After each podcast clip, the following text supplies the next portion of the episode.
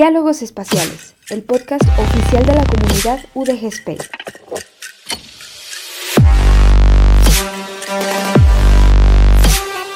Aportando un granito de galaxia a tu conocimiento.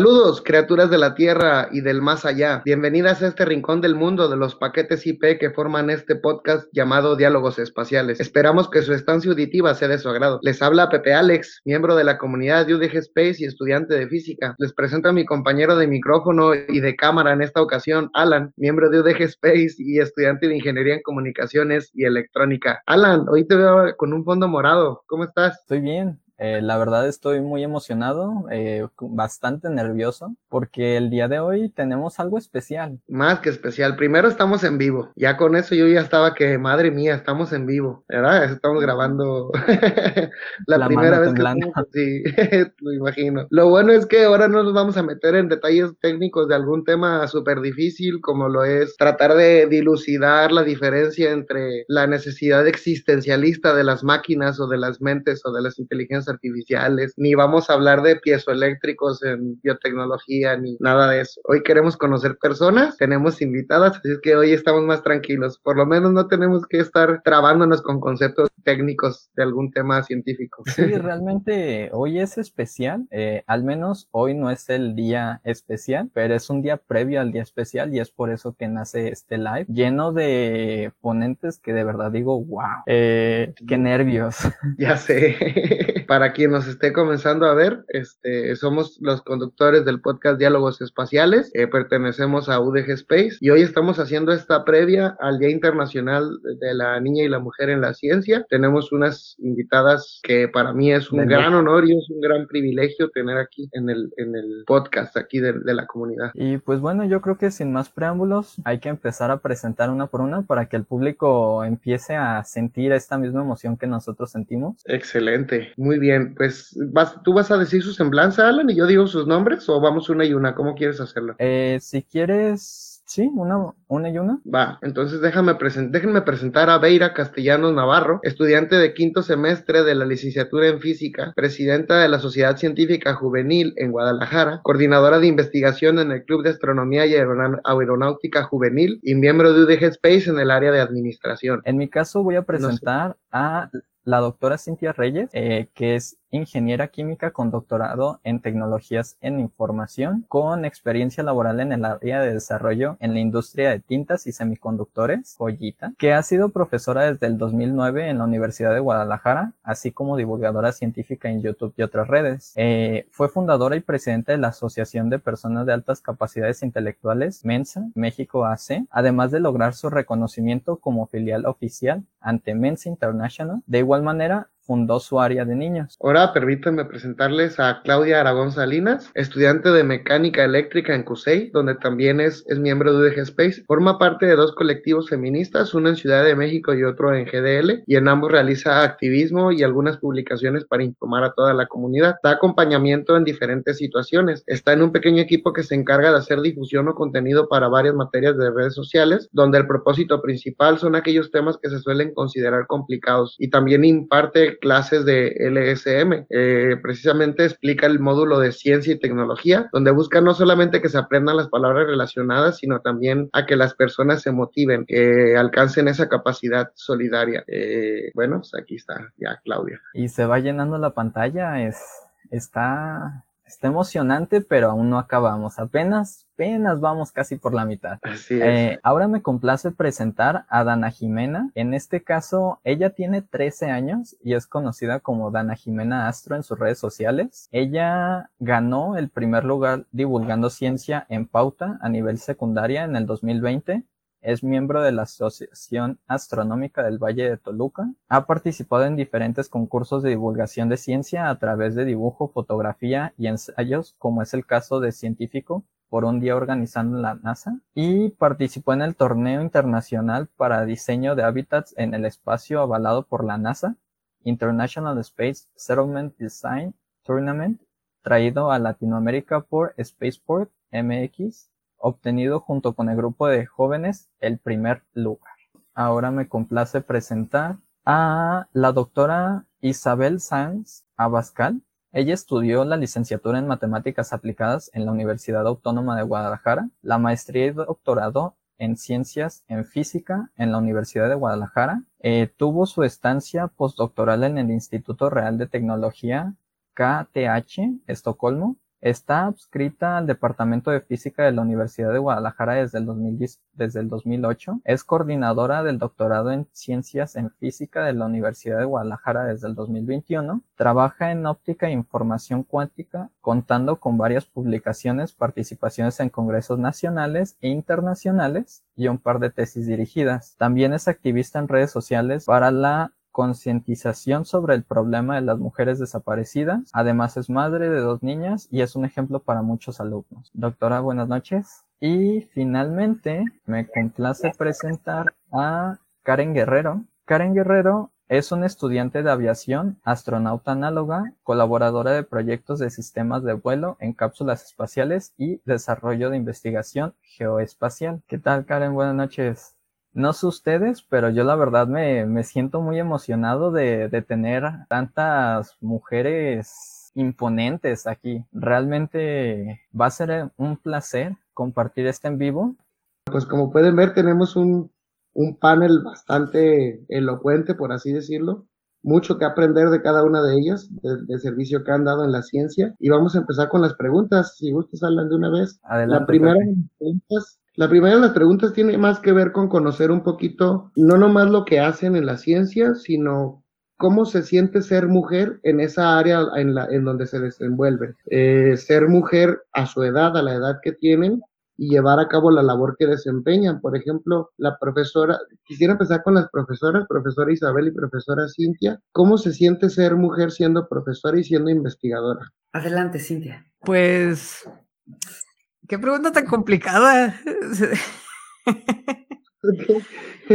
Realmente no percibo mayor complicación en el aspecto de la docencia por el hecho de ser mujer. Y creo que eso tiene que ver porque históricamente ese es un rol que sí se ha aceptado muy bien con las mujeres. De hecho, yo me acuerdo, por ejemplo, en mis, en mis años de juventud, cuando yo estaba chiquita, pues la mayoría de las maestras en la primaria, en la secundaria, tal cual, eran maestras, era, era lo común. Entonces, creo que desde este lado de la docencia, no, no somos ahora sí que el bicho raro. Bicho raro cuando brincamos a la industria. Ahí sí, de repente pues hay, hay distintos lugares donde entras y dices, híjole, este, soy la única, ¿no? Este, uy, qué cosas, ¿verdad? Eh, de repente hay, hay temas que son muy conocidos. Cuando tú vas como mujer y vas con un colega masculino, de repente a ti te dicen señorita y a él le dicen ingeniero. Entonces, sí, de repente hay eh, suposiciones que hace la gente de inmediato, pero en la docencia como tal, creo que Hola, Bren. en la docencia creo que no se da tanto. En el tema de investigación, ese es otro rollo completamente distinto, pero tiene que ver con el hecho de que la investigación es una actividad muy complicada en términos de tiempo. Ser investigador o ser investigadora tiene que ver con que no hay un horario.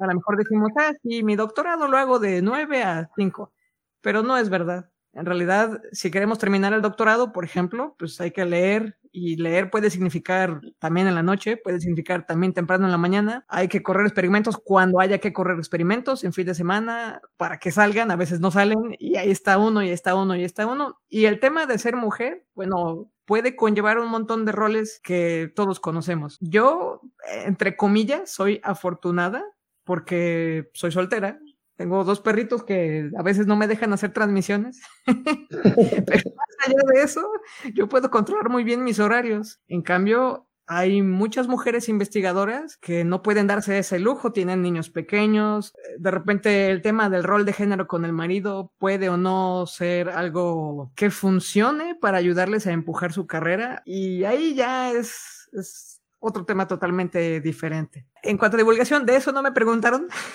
pero Eh, algo que sí yo he notado, no solo en mí, sino en colegas divulgadoras, es que de repente muchos mensajes que nos llegan a las redes sociales no tienen nada que ver con el contenido, sino eh, son observaciones a la parte estética, eh, cosas que uno pensaría que no tienen nada que ver o que inclusive no son apropiadas.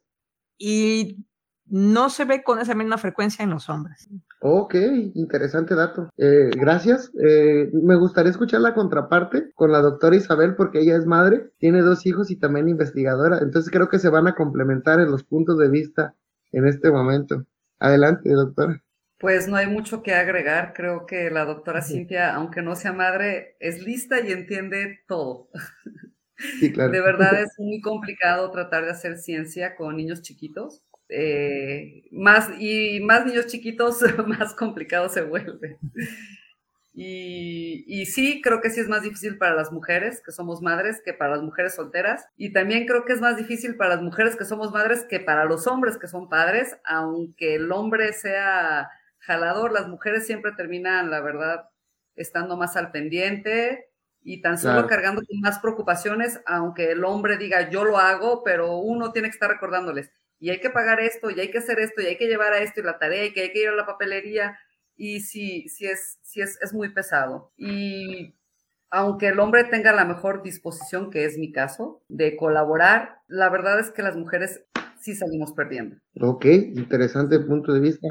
Eh, ¿Cree usted que se deba esto del hombre a la educación que hemos tenido a lo largo de años? Pueden opinar cualquiera eh, en esta pregunta. A lo largo de años, la educación que ha tenido el hombre o, o a lo largo de milenios de milenios. Yo, no creo que solo, perdón Alex que te interrumpa, pero no, no creo que sea solo la educación del hombre, creo que es la educación del hombre y de la mujer. Eh, y de verdad mi esposo sí no es machista, o sea, de verdad él es, ahorita está bañando a las niñas y haciendo la tarea con ellas y las llevó al ballet y las llevó al patinaje, hizo todo en la tarde con ellas, pero sin embargo uno mismo dice, no, pues la ropa, no, mejor la lavo yo porque la va a echar a perder, o sea, también es culpa de nosotros y creo que sí es culpa de la cultura en la que vivimos. Sí, mi pregunta iba porque a veces me quedan dudas si es la educación que tuvimos una generación atrás o dos, o es una carga milenaria de miles y miles de años donde el hombre se ocupa de cosas físicas más pesadas. Esa es mi duda, pues no sé, a lo mejor es demasiado divagar entre que si afecta eh, a lo largo de miles de años que, que el hombre ha querido hacer otras cosas que no tienen que ver con la crianza de los niños. Sería interesante esa reflexión, ¿no? Quisiera escuchar por otro lado el punto de vista de Dana, que es una niña pequeñita. Digo, a mí me motiva muchísimo, tiene 13 años y hace divulgación por toda Latinoamérica. ¿Qué se siente Dana ser una niña y hacer divulgación científica a tu edad, siendo niña?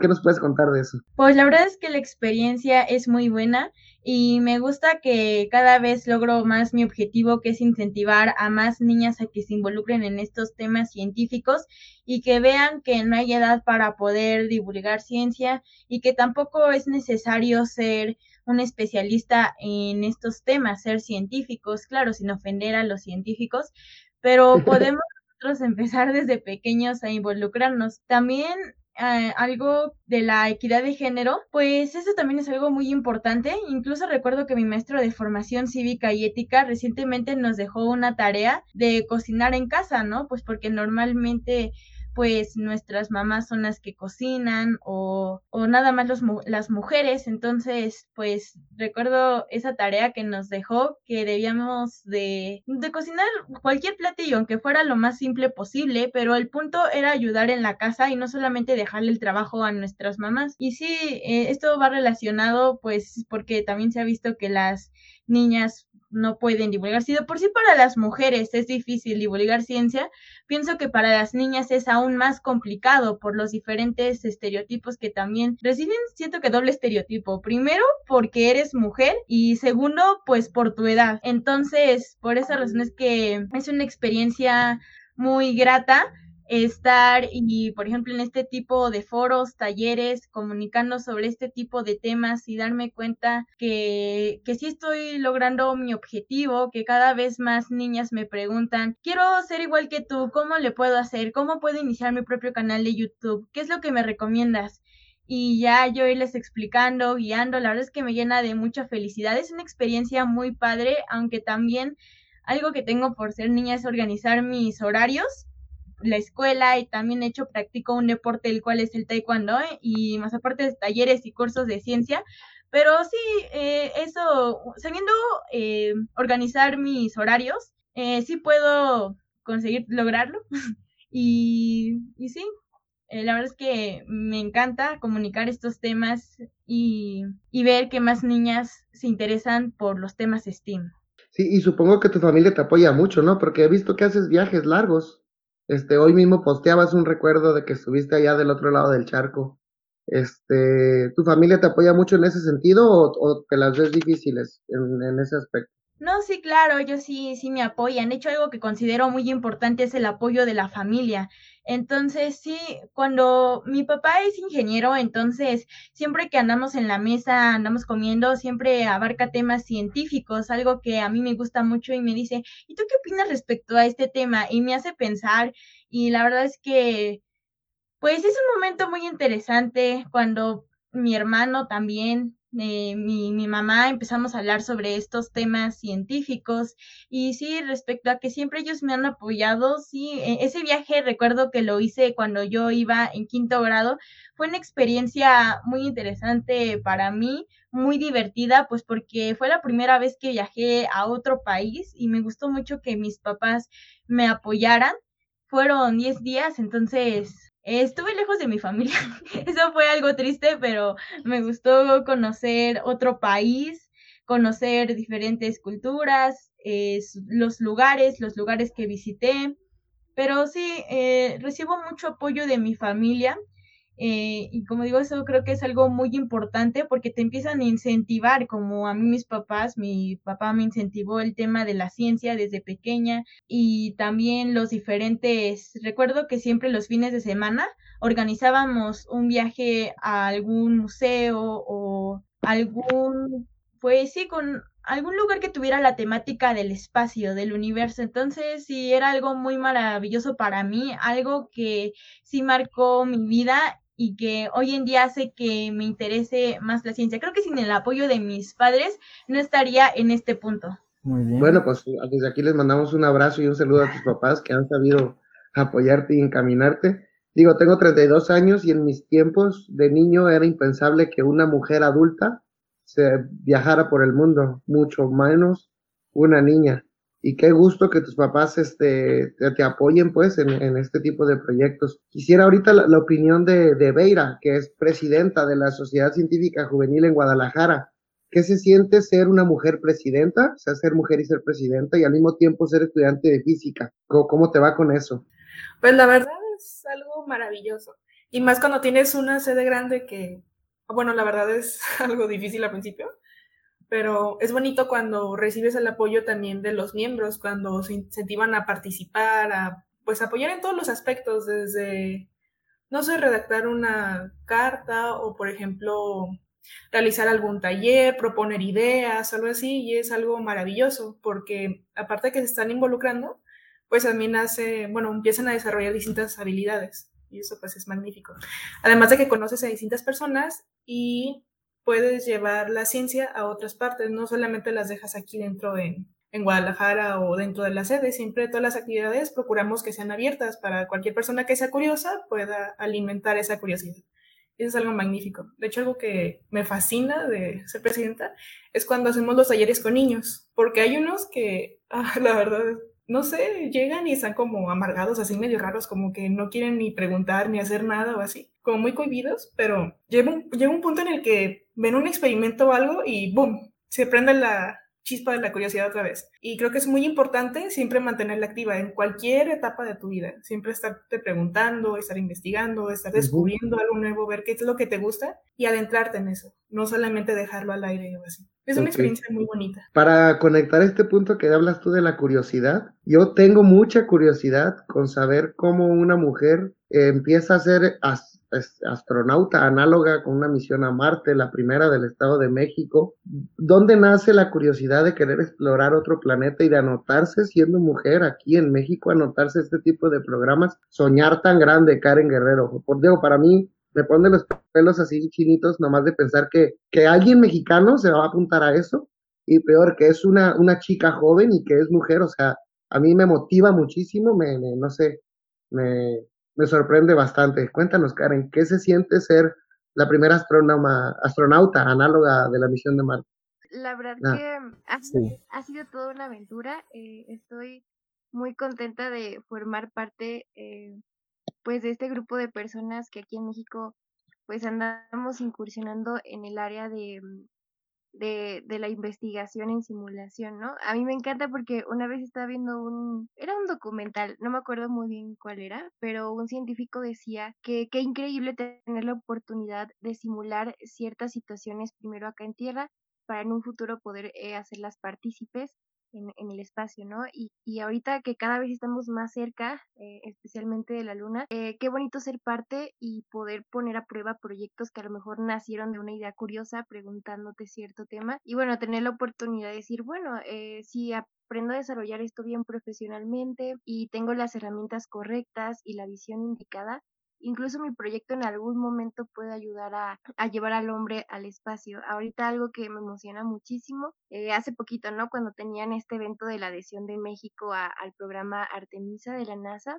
eh, Olga, que era una de las mujeres que eran parte del staff de este evento, decía algo bien bonito, que nosotras ayudamos a llevar al primer hombre a la luna, ¿no? En la misión del Apolo 11 y que ahora nosotras íbamos a ser quien vamos a pisar la luna porque pues esta, esta misión busca llevar a la primera mujer a la luna. Entonces, eh, la verdad que es increíble vislumbrar cómo, cómo la mm. mujer ha sabido representarse como, como lo somos. Em, y algo que yo he vivido mucho es que era, lo que comentaban, ¿no? Que a veces llegamos a un lugar y es que, ah, caray, ¿cómo que soy la única? O, o, o parte de esta minoría de personas, de mujeres que están en un grupo de, no sé, científico, de alguna carrera, e, entre otras cosas. Pero yo lo que siempre he dicho es que en esos momentos que a lo mejor me he sentido como, ay, qué onda, ¿no? Eh, soy la única mujer, pues siempre he tenido la oportunidad de, representar a, a, la mujer de la mejor manera y creo que eso es lo más bonito de que a lo mejor en algún momento nos ha tocado ser la única mujer en un grupo a lo mejor de científicos o una junta de tomas eh, importantes que estamos ahí representándonos y abriendo esta brecha para que más mujeres pues sean partícipes de esto y, y, qué increíble, ¿no? De que más mujeres puedan viajar al espacio y se puedan crear mejores tecnologías para pues para que todos nos podamos adaptar de mejor manera. Entonces, la verdad es que es algo bien padre y, y qué bonito ver que cada vez más mujeres se van integrando pues a esta parte de las misiones análogas. Nada, la verdad que es, es increíble indudablemente que están abriendo camino, que están haciendo brecha para otras mujeres. Y a mí me queda la curiosidad de saber si es, en estas misiones se hace la diferencia entre la resistencia física de un astronauta análoga femenina o uno masculino. Ya tuvimos un capítulo en el podcast abordando el tema, pero me gustaría saber de primera mano si tú notas grandes diferencias en las pruebas que les ponen o en las experiencias simulativas que les ponen en este tipo de misión. No, la verdad que no. He tenido la dicha, bueno, he, estado como investigando mucho cómo trabajan esta parte, pues varios centros análogos que hay en el mundo. Y la verdad es que ha habido un, un proceso, eh, pues hasta cierto punto que no ha tenido como esta distinción física. He visto mujeres que sacan su certificación en buceo y un montón de cosas físicas, tanto como los hombres. O sea, eh, no, la verdad que hasta eso, ahorita por ahora no me he encontrado con algo así. Y la verdad es que todas, eh, desde el proceso de selección hasta el entrenamiento, hasta el proceso de investigaciones y protocolos que se van desarrollando poco a poco, la verdad es que hay mujeres y hombres desarrollando lo mismo y, creo que también eso es algo, un punto muy, muy importante a, a, tomar en cuenta, ¿no? De estas misiones análogas, que se nos está dando la misma oportunidad de, participar activamente de esta manera, de manera física, intelectual y, de cualquier otra. Ok, muchas gracias. También quisiera saber la opinión de Claudia, que una carrera que por lo general, al menos en oídas, solía ser de, puros hombres, la mecánica eléctrica, ingeniería mecánica eléctrica, y que Claudia está ahí estudiándola y que además este, apoya a grupos feministas. Cuéntame cómo, cómo llevas tú tu carrera de mecánico eléctrica y aparte llevas a cabo estos grandes movimientos activistas en pro de, del empoderamiento de la mujer y, y del feminismo. Cuéntanos, Claudia, ¿cómo te has sentido? ¿Cómo, cómo te va con eso? Hola, eh, pues sí, como dices, la verdad, mecánica es considerada una carrera de hombres, entonces como que sí es un poco difícil al principio, sobre todo por los, por los compañeros para empezar, ¿verdad? Porque llegas a un salón y bueno, yo supongo que te irá de conocer un poquito de esto. Entonces, pues llegas al salón y la verdad ves puros hombres y sí es como de, inventes, este, sí te saca mucho de onda.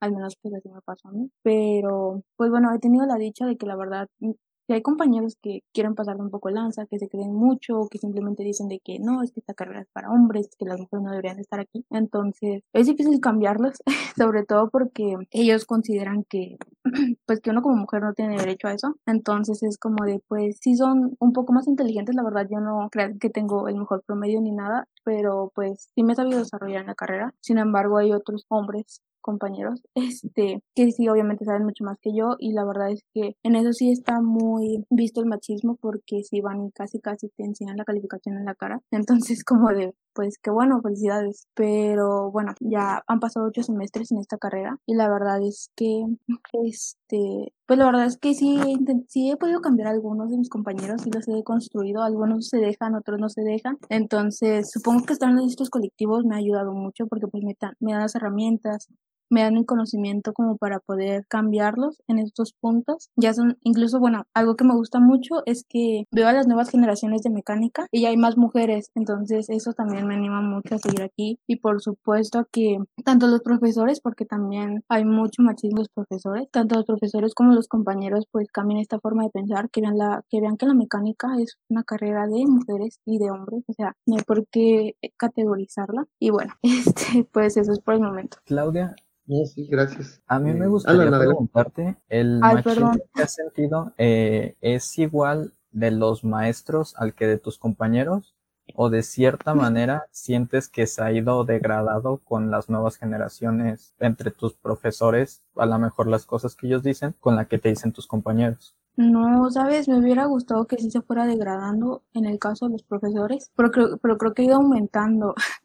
como que ya están súper acostumbrados a que las generaciones sean de puros hombres y entonces es como de, cuando ven a una mujer es como de, ah, X. O simplemente como que no se dan cuenta de que hay una mujer ahí y sí es bastante como de, no inventen, ¿cómo puede ser eso? Pero también hay otros profes que sí nos toman en cuenta, o sea, así como hay estos profes, hay otros profes que ya están más jóvenes este, y como que ya están un poco más acostumbrados a ver a las mujeres, ya entienden que sí puede haber mujeres en la carrera. Y pues igual pasa lo mismo con los compañeros, la verdad, todos, este, hay así que son súper machistas, que literalmente me recuerdo mucho a uno, estaba yo en una clase en cuarto semestre y él estaba con unos libros y estaba así como súper, bueno, como arrogante, soberbio, este, leyendo. Y decía, ah, pues qué chido. Y estaba hablando con otro compañero y le estaba diciendo que no, es que me gusta mucho aprender y que quién sabe qué tanto. Y en una de esas dijo que el conocimiento debería el conocimiento sobre todo de la mecánica debería ser nada más para hombres. Y yo así de, ¿qué onda? O sea, la verdad no quise entrar en pleito porque estaba la maestra y había llegado, entonces yo dije, ay no, es súper cansado estar peleando con los compañeros, en serio, de que diario es que estén haciendo sus comentarios o estén haciendo, me ha tocado también que acosan a chavas o que las vean, entonces es estar cansado diciéndoles así como de, ay no, no hagas esto, no hagas esto. A veces sí lo hago, sobre todo cuando puedo, pero pues hay veces en las que parece que no entiendo.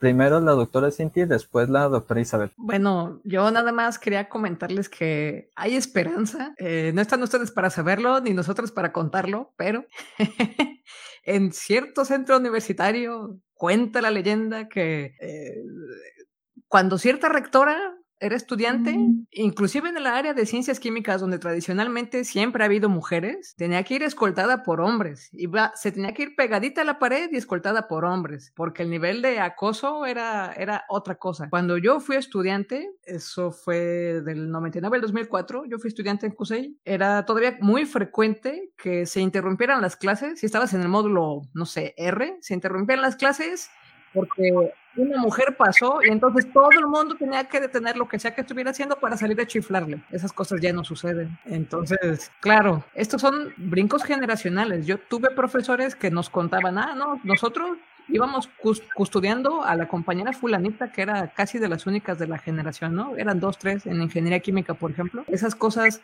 ya no suceden. Entonces, bueno, a lo mejor ustedes dicen, no, pues es que en tres años estos siguen igual de brutos. pues sí, tres años no se los quita. hay, que, hay que esperar un poquito más. Realmente los cambios generacionales son así.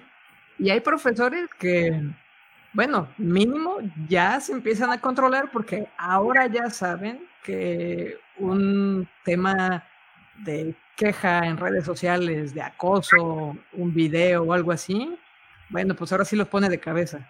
Entonces, las cosas que se están haciendo hoy desde mi perspectiva, qué bueno que se están haciendo, hay que seguir este trabajo de deconstrucción, etcétera. Y bueno, hay que tener un poquito de paciencia, desafortunadamente. Era lo que les quería comentar. Qué feo, pero pues qué bonito, ¿no? Eh, ser uno de esos centros universitarios que, que pueden hacer eso, pero pues lamentablemente sabemos que la historia de Kusei pues tiene su pasado oscuro. Entonces, al menos si hemos escuchado de más de una persona que poco a poco las generaciones van cambiando y esperemos que sigan cambiando. Adelante, doctor Isabel. Iba a comentar exactamente lo mismo. O sea, les iba a decir que, que pues está muy mal que sigan pasando esas cosas, pero no tienen idea cómo era hace 15 años, o sea, hace 15 años o menos de 15 años tal vez.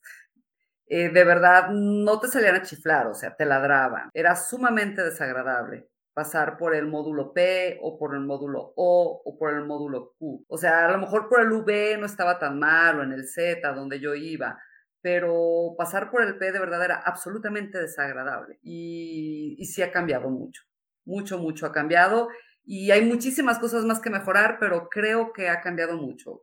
Y sigamos luchando porque ha cambiado gracias a la lucha.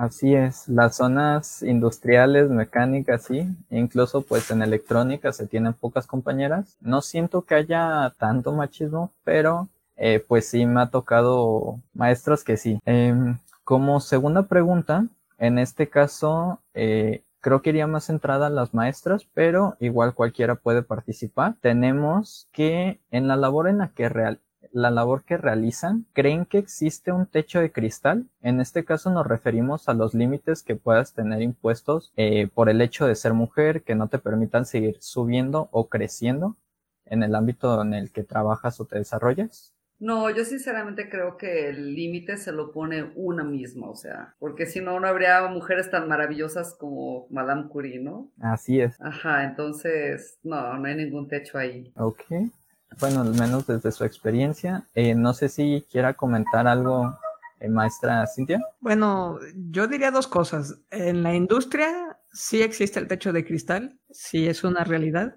Eh, inclusive en, las industrias en Estados Unidos, con todos estos temas de minorías que tienen, es, es complicado. En la academia, mm, yo diría que tenemos otros techos de otras circunstancias y que no están determinados particularmente por sexo o género. Eh, pero sí, sí, sí hay limitantes ahí que son complicadas. Ok. Eh, en este caso, eh, Dana, tú nos estás comentando que tú habías sentido de cierta manera este límite por tu edad, ¿no? Que, que, sentías estas dos barreras entre tu edad y que eras mujer. Este, sí, correcto. Esto pues porque la edad y porque no soy experta, pues cuando doy a, una plática sobre algún tema en específico, las personas me empiezan a preguntar como yo si yo fuera experta en el tema, como yo si yo estuviera, yo si yo tuviera una especialidad en ese tema y de hecho recuerdo una vez una, una plática que tuve con un compañero de divulgación científica, no voy a decir nombre, pero siento que sí me atacó, ¿no? Como que sí se sintió mal. Que, que yo estuviera hablando sobre un tema y empezó a decir como, a ver, si te crees mucho que sabes este tema, contéstame esta pregunta, como por ejemplo, ¿qué son los agujeros de gusano? Mi tema era los, los hoyos negros y me empezó a hacer preguntas más complejas. Yo la verdad sentí que esas preguntas eran como para derribarme. Entonces, sí, sí he tenido malas experiencias respecto a estos temas, pero las he podido sobrellevar y ya sé cuando no, no pueda contestar alguna pregunta, decir, la verdad es que en este momento no sé, pero déjame investigar, pues porque sí, también es válido. He aprendido que también eso es válido, ya que en un inicio también me sentía mal por no poder contestar y, y eso me desanimaba un poco, pero ya después por la experiencia me di cuenta que no había problema, entendí que yo no era una una persona especializada en ese tema, que claramente no tenía conocimiento de todo, entonces estaba bien decir que, que no sabía la respuesta. Totalmente de acuerdo. Eh, a mí me gusta mucho en la universidad decirle a mis maestros cuando toca participar. Eh, muchas veces nadie quiere participar, no sé por qué me toca compañeros un poquito tímidos, pero yo siempre me gusta levantar y decir, pues si me voy a equivocar, prefiero equivocarme aquí en el salón que allá afuera. Entonces, eh, realmente es una actitud bastante buena eh, que te puede llevar muy lejos. Y sobre ser experto en los temas, créeme que ni yo de 21 años, ni Pepe de 32 años, somos expertos en todo lo que decimos en el podcast. Hay mucha gente que muchas veces nos cuestiona y no tenemos la respuesta. Entonces, no hay por qué sentirse mal por no saber las cosas. Realmente creo que lo bonito de la ciencia es que no vas a saberlo todo, y mientras más crees que sabes o mientras más vas sabiendo cosas, te vas dando que ignoras muchísimas otras. Entonces, mientras se tengan esas ganas de querer seguir aprendiendo, es creo que lo que más nos acerca a esto que tanto nos gusta. Adelante, doctora Isabel un poquito, un poquito antes de, doctora, ¿me da permiso? Lo que iba a decir en la divulgación dana científica, que incluso los grandes expertos de ciertos campos, como los grandes premios Nobel o lo que sea, yo veo que les hacen preguntas que salen un poquito de su campo de investigación y tienen la humildad de decir, no, yo en esto no sé, yo la verdad de este tema no sé, yo me enfoco en esto, yo estudié a fondo esto, estos son mis experimentos y mis resultados. Y la persona entre más ahonda en un cierto tema, entre más profundiza yo he visto entrevistas con Edward Witten, con Alcubierre, con los que sea, que son teorías que tratan de mezclar teoría de cuerdas y gravitación y relatividad y agujeros negros. Saben lo poquito que saben de sus propios papers, pero más allá no. Y una persona que se atreva a decir que sí sabe mucho de, lo, de aquello, por lo general está mintiendo, por lo general está bloqueando, por así decirlo, pues, porque requiere mucho tiempo, mucho esfuerzo, mucha dedicación, aprender un pequeño granito de lo que es todo el universo, de lo que es este mundo de la ciencia, tan enorme como para que te vayas a sentir intimidada por alguien. Ya lo dijo Alan, nosotros nos chutamos unos 6, 7 podcasts, unos 7, 8 papers, más dos libros para cada episodio y aún así sentimos que vamos a decir cosas mal y que nos va a salir las cosas, las palabras al, revesadas porque sinceramente lo importante es el entusiasmo por seguir aprendiendo y que cada rol lo corrijamos. Perdón, ahora sí, doctora Isabel, disculpe.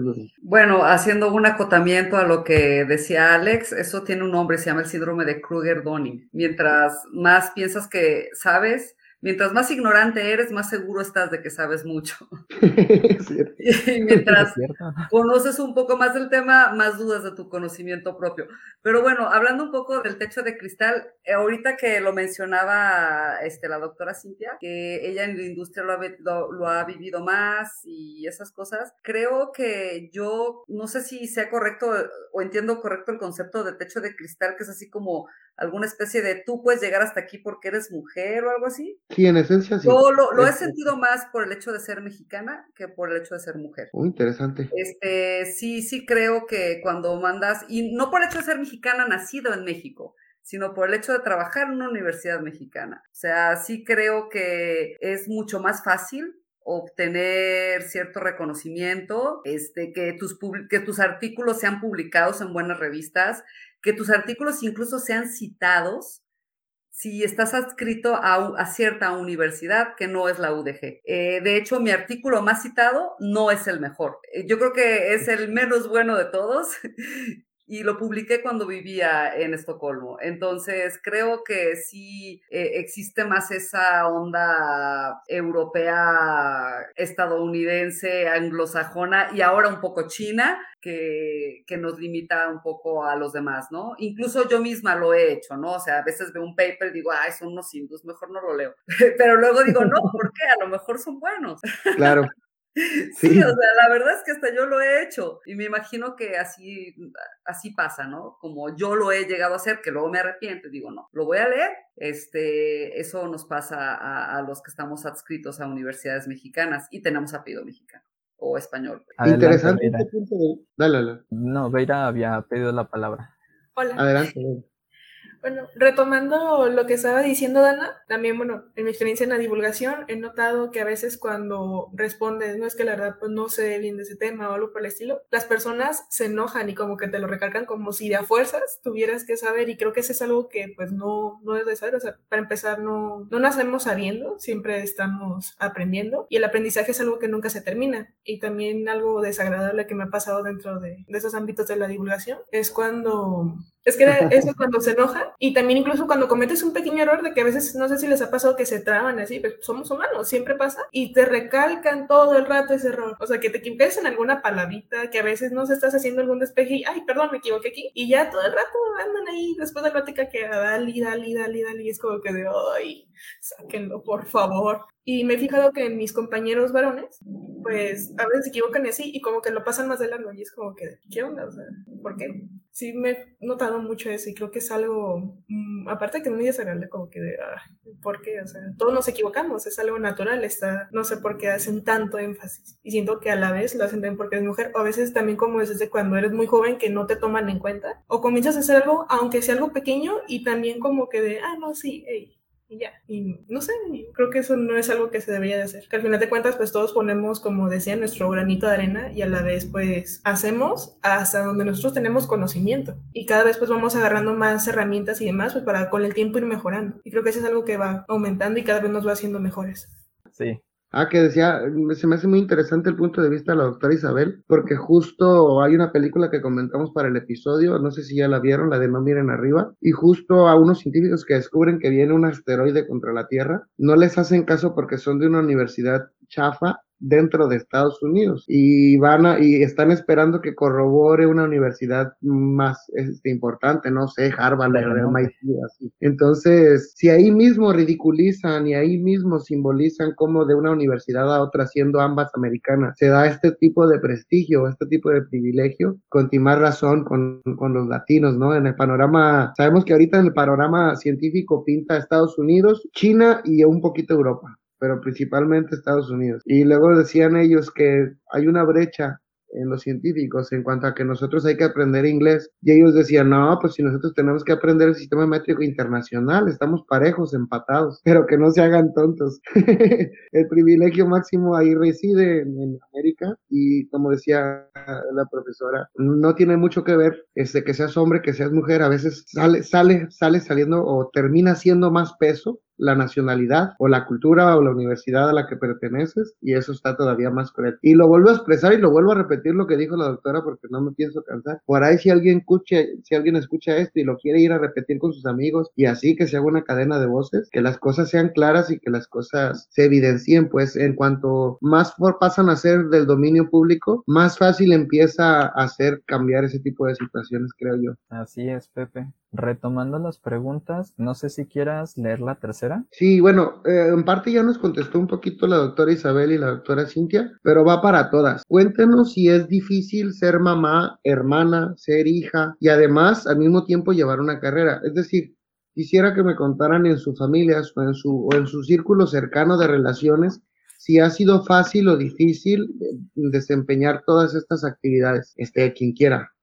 Dana como ya dije, pues para mí sí ha sido mm, un poco fácil, pues porque también mi familia me ha abierto mucho las puertas, andar, por ejemplo, mi mamá también me apoya buscando cursos, talleres, eh, y también mi hermano le gusta la paleontología, le gustan los dinosaurios, entonces, pues creo que sí estoy en un ambiente muy científico, en donde puedo aprender de, de cada uno de mis familiares también.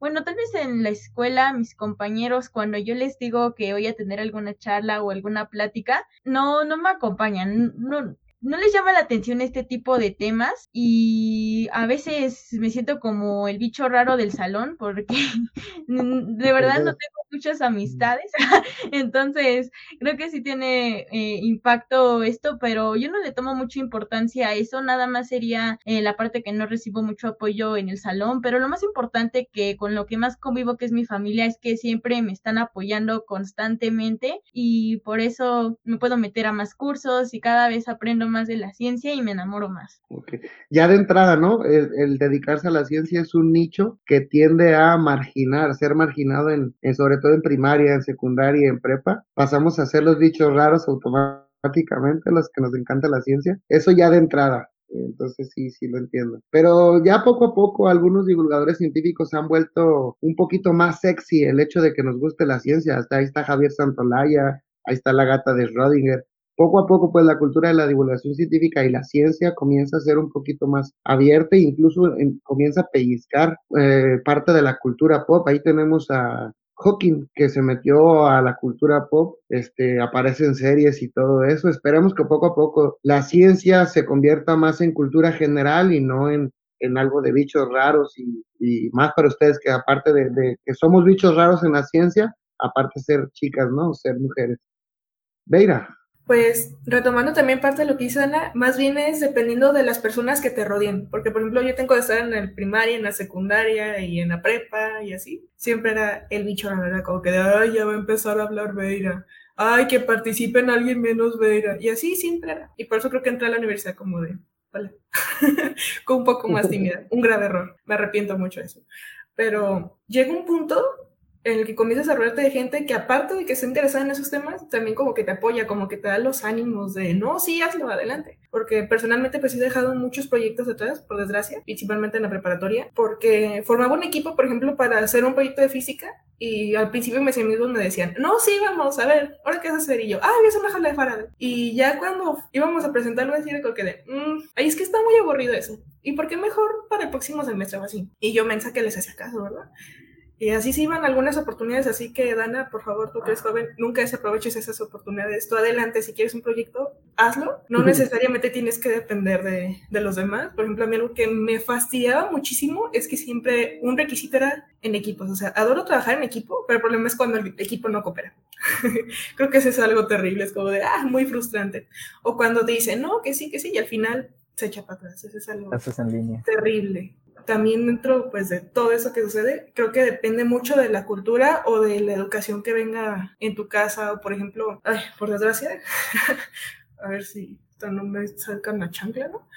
Este, pues aquí son muy clasistas y muy así. Entonces me ha tocado escuchar muchos comentarios horribles de que, no, pues ¿para qué estudias eso? O ¿de qué te sirve? Si todos modos te vas a terminar enamorando, te vas a casa y nomás te vas a dedicar la casa y es como que de ahí, eso es como me eriza más que mi gato cuando le echan agua. O sea, es algo que me... Ah, o sea, ya me enojé. No, no me saquen ese tema. sí, ahorita con el Resnick se los aviento. Pero que son como micromachismos o frases que se vienen arrastrando, que se dan una creencia popular y así, y que desgraciadamente minimizan mucho de que el hecho por ser mujer ya no puede ser científica o algo así. Creo que eso es algo, es una idea que tenemos que sacar lo más pronto posible de nuestra cultura y también de las futuras generaciones, porque me ha tocado ver niñas que te dicen, no, es que, pues, ¿para qué estudia eso? Es que como el papá ingeniero, pues, pero él es hombre, pues así es como que, no, tú también puedes, o sea, tienes toda la capacidad y ahorita están las herramientas, adelante. O sea, sí, sí se puede, aunque a veces parezca difícil así.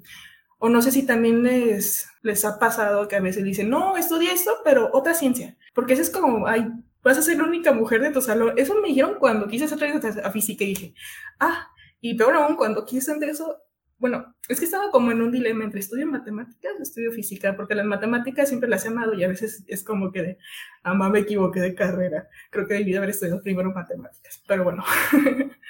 en fin, ya todo con el tiempo se complementa. Y siempre salen como con esos comentarios de, no, ¿para qué? Mejor estudia biología. O, ay, pues dibujas bonito, ¿por qué mejor no estudias medicina y así te sientas unos dibujos anatómicos chidos? Y es como que, o sea, sí, me gusta la ciencia y todo eso, me gustan esas ciencias, pero pues no es como la rama la que a mí me gustaría enfocarme. O sea, ¿por qué física no? ¿Por qué matemáticas no? Y siempre están como esos comentarios medios incómodos entre otros. También, por ejemplo, mi abuelita de, ay, pero pues ahí está estudiando tu primo, o sea, no esa carrera, pero en ese centro. ¿Y por qué no estudias como otra cosa o así? de repente llegan, les da lo contrario, les muestras algo que hiciste y se quedan con que, ay, sí pudo, y es porque, pues claro que podemos, y siempre vamos a poder, eso y más. Eso tengo la procedura.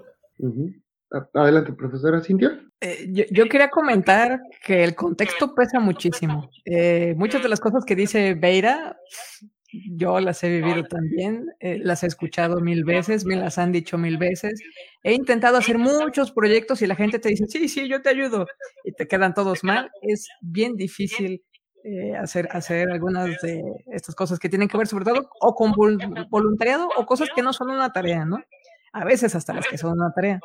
Pero específicamente algo, lo, que me hizo levantar la mano a, a la conversación es que quiero hacer una observación justo a algo de lo que comentó uno de los hosts de aquí de, de, este espacio, cuando dijo que hay referentes en divulgación ¿Se fijan que habló de dos españoles?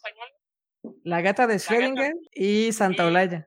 Y Latinoamérica. Y es que, la verdad, el contexto de Latinoamérica también lo hace. Voltea a ver a España primero. El, el único que el único rosito que brincó ahí es Aldo, Aldo Bartra, que es latinoamericano. Pero en general, le preguntan a la gente, ¿conoces divulgadores? Y contestan españoles. Sí, gracias. Y, y, y, es, es una, algo notorio en el sentido de que de nada más ver los números, quienes tienen millones, digo, mencioné a estas dos personas precisamente por los millones de seguidores que tienen, son ellos, Veritasium de inglés, pero no más. Está Wikiseba y todos los demás que aquí tenemos en, en Latinoamérica o en México, pero sí es notable el número de seguidores que consigue un europeo y, y ya se me inculcó, por ejemplo, ya se me metió a mí en la cabeza y en mi propia cultura, pienso en youtubers y pienso en los de España, ¿no? Que tienen más, más vistas. Tiene mucha razón, doctor. no sé si quieran pasar a la pregunta 4 o alguien más quiera responder la 3. Si es ser difícil, ser mamá, hermana, hija. Eh, me parece que Claudia había pedido la palabra. Ajá. No, la verdad es que creo que Beira, bueno, sí, obviamente se había pedido, pero creo que Beira lo explicó, la verdad. Este, como dices, todo lo que te has pasado, yo también he pasado, como mencionó la maestra, lo que es muy común. Entonces, pues ya sería todo. Ok. La cuarta pregunta se parece mucho a todas las que hemos hecho. Este, dice, ¿consideras que los roles masculino y femenino siguen jugando un papel limitante en el área laboral? Es decir, que el papel masculino o el papel femenino limite acerca de quién puede realizar qué o qué tarea. ¿Qué consideras tú actual en tu lugar donde te desempeñas? Que sigue cundiendo esto de los roles masculino y femenino, aún ahora, hoy en nuestros días? Sí, dice la doctora Isabel. Cuéntenos, doctora. Eh, bueno, en mi caso sí un poco, porque allá en el grupo de investigación es como, hay que organizar esto. A ver, Isabel, hazlo tú porque eres mujer, ¿no? O sea, igual no me molesta, pero, pero sí, lo siguen haciendo, sobre todo los de más edad. O sea, sí dicen, hay que organizar esto, hazlo tú porque eres la mujer, ¿no? Pero igual, pues, la verdad no me importa, mientras me traten con respeto. Y igual si digo no, me dicen, pues no, y ya, este, bueno, los dejo. Ok. Em, en este caso, no sé si te gustaría agregar algo, Claudia. Sí, gracias. Y pues yo también, ¿sabes? Estoy desarrollándome de industria y sí pasa mucho esto. La verdad que los hombres son como de, pueden hacer esto y las mujeres no, porque nos ven como más frágiles o que no podemos levantar tantas cosas, no podemos hacer tantas cosas. Entonces como que eso sí se nota mucho, al menos en la industria y al menos en mecánica. Entonces como que nos mandan a hacer más cosas, incluso pese a que yo soy ingeniera, estoy estudiando para ingeniería, me mandan a hacer cosas que consideran más como una mujer, o sea, que han estado haciendo mujeres a lo largo de la historia como tareas de secretaria y ese tipo de cosas, y estoy así como de, o sea, sí lo hago, como dice la maestra, pues sí lo hago porque estoy buena haciéndolo, sin embargo, pues también me, me enoja mucho porque es como de, o sea, yo también sé hacer lo que mis, compañeros trabajadores saben hacer, y sí es mucho rollo. Adelante, maestra. Eh, no tengo la referencia hacia la mano, lo lamento mucho. lo investigué hace más de un año para un video de mi canal, entonces por eso tengo la noción de, de qué se trataba. Pero hubo un estudio en el cual hicieron seguimiento a estudiantes hombres y estudiantes mujeres de una carrera de ingeniería en Estados Unidos. El contexto en Estados Unidos es un poquito menos machista que Latinoamérica. Y bueno, lo que descubrieron al hacer este seguimiento con estudiantes en su fase de prácticas profesionales es que a los hombres eran de carreras STEM, los ponían en general a hacer cosas pues como de ingenieros, ¿no? ¡Ay, mira qué padre! Me fue bien bonito en mi trabajo porque me dieron tal cual un trabajo de ingeniero. Y la tendencia en el caso de las mujeres estudiantes que iban a hacer prácticas en la industria es que les ponían a hacer cosas de oficina sacar copias, tomar anotaciones, cosas por el estilo. No se puede generalizar, eh, no sucederá en todas las industrias, en todas las áreas, etcétera. Pero bueno, hablamos de tendencias y en muchas áreas de la industria, pues sí todavía existe esta, esta tendencia. Adelante, Pepe. Disculpen que yo no vea el orden de los comentarios, ¿eh? Por eso a veces quiero participar y lo que sea, a destiempo. ¿Quieres que lance la siguiente pregunta, Alan? Claro. Sí, esta pregunta tiene que ver con cuál es tu siguiente paso en tu carrera profesional, en lo que estás haciendo, o cuál es tu motivación con respecto a cómo mejorar la posición de las mujeres en la ciencia. En caso de que de, que de manera activa quieras influir, si no, en el otro caso, ¿qué sigue para ti en tu carrera científica?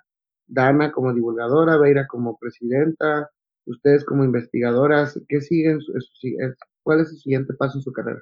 ¿Quién dice yo? Yo propongo que las más jóvenes nos platiquen cuál es su paso. No sé qué, qué opinen. Me parece bien, entonces empezamos por Dana.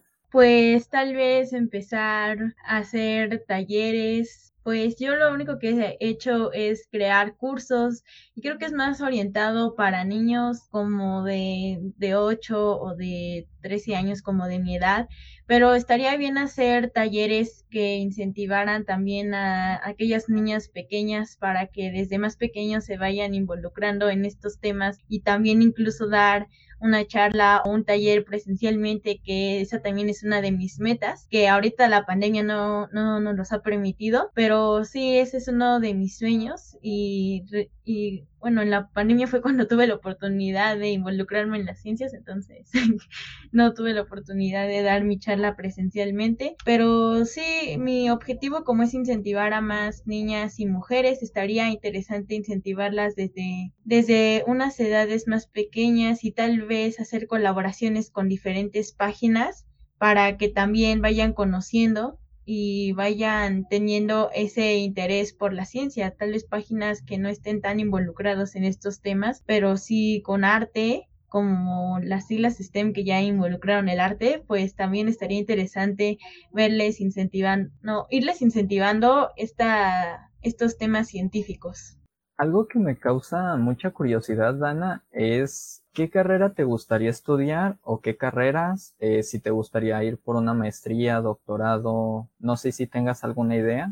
Pues sí, estaba pensando ingeniería aeroespacial, ingeniería en mecatrónica, porque también me gusta mucho la tecnología, pero creo que primero iniciaría con mecatrónica y mi sueño es estudiar en el extranjero, tal vez en Harvard. Muy bien, muy bien. Adelante, Beira. La doctora Silvia creo que iba antes. Ajá, eh, íbamos por edades. Ah, bueno. no te preocupes. Vaya, pues. Por lo pronto, si a largo plazo pienso estudiar hasta que el cuerpo aguante. De eso sí estoy bien segura. Y pues la verdad, nunca he sido fanática de enfocarme en una sola cosita como que me da ansiedad. No me gusta más. O sea, siento que está muy bien eso de enfocarse, pero no sé, me encanta hacer eso de atravesar cosas y demás, que agarrar que un elemento, por ejemplo, de matemáticas y aplicarlo, como dice Jimena, al arte, o últimamente tengo esa pasión por aplicar las matemáticas a la biología, creo que es algo maravilloso. Incluso creo que es un área de la ciencia que le hace falta muchísimas matemáticas, porque no es por nada, pero eso está, hasta debajo de las piedras vas a encontrar matemáticas en todos lados. No es por hacerle promoción a las matemáticas, pero pues, me encanta. en fin. Y y creo que sería bueno como empezar a buscar todas esas conexiones que hay así, porque a veces de que uno ya da por hecho un cierto campo, algo así como de, no, aquí pues ya quedó, ¿no? Y te das cuenta que no es así, o sea, siempre hay algo más, nunca se quedan allí. Por lo pronto, pues sería terminar la carrera y dentro de eso, pues meter varias materias ahí de transversales y de otras cosas por movilidad y así, cosas. Y también pues, hacer trámites, me gustaría mucho un doctorado directo, creo que es, no sé, me encantan los retos, así que entrar a uno creo que sería algo que me fascinaría. Aunque te estoy pensando en qué exactamente, porque pues hay varias cosas que me gustan, no, no sé si, si hacerlo como hacia física de manera aplicada o hacia físico-matemáticas o física experimental o, o, algo así, no sé, siempre como que hay algo como que me jala y luego otro temporada como que me jala a otro lado y así. Y ya de ahí pues seguirle con otras áreas, pero siempre buscar esto de intentar como encontrar una conexión, aunque sea pequeñita, pero que al menos eso pueda, no sé, como abrir una ventanita, un huequito o algo, para que otra persona también se pueda interesar en eso y después no se hacer un socavón ahí porque así pasa, hay veces de que uno dice, no, esto, ¿de qué va a servir así? Y, resulta que pues sí servía. así que eso es algo, algo que me gustaría, como estar ahí buscando y hasta que el cuerpo aguante, eso sí.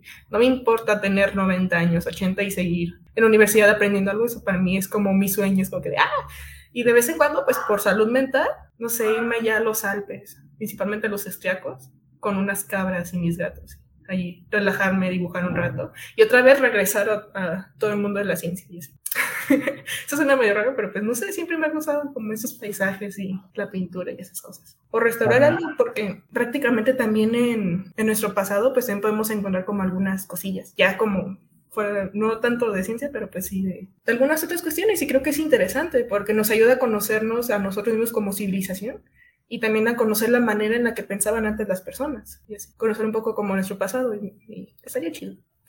La verdad sí, yo la verdad comparto mucho la idea de estudiar más de una carrera. Creo que al menos la mortalidad del humano cada vez está creciendo. Entonces, pues si vamos a vivir tantos años, no veo por qué no podamos estudiar más de una carrera o aventarnos dos carreras, una maestría, el doctorado, lo que vaya saliendo por ahí. Creo que de esto pues hay bastante para que tú puedas ir agarrando y darte una idea, Dana.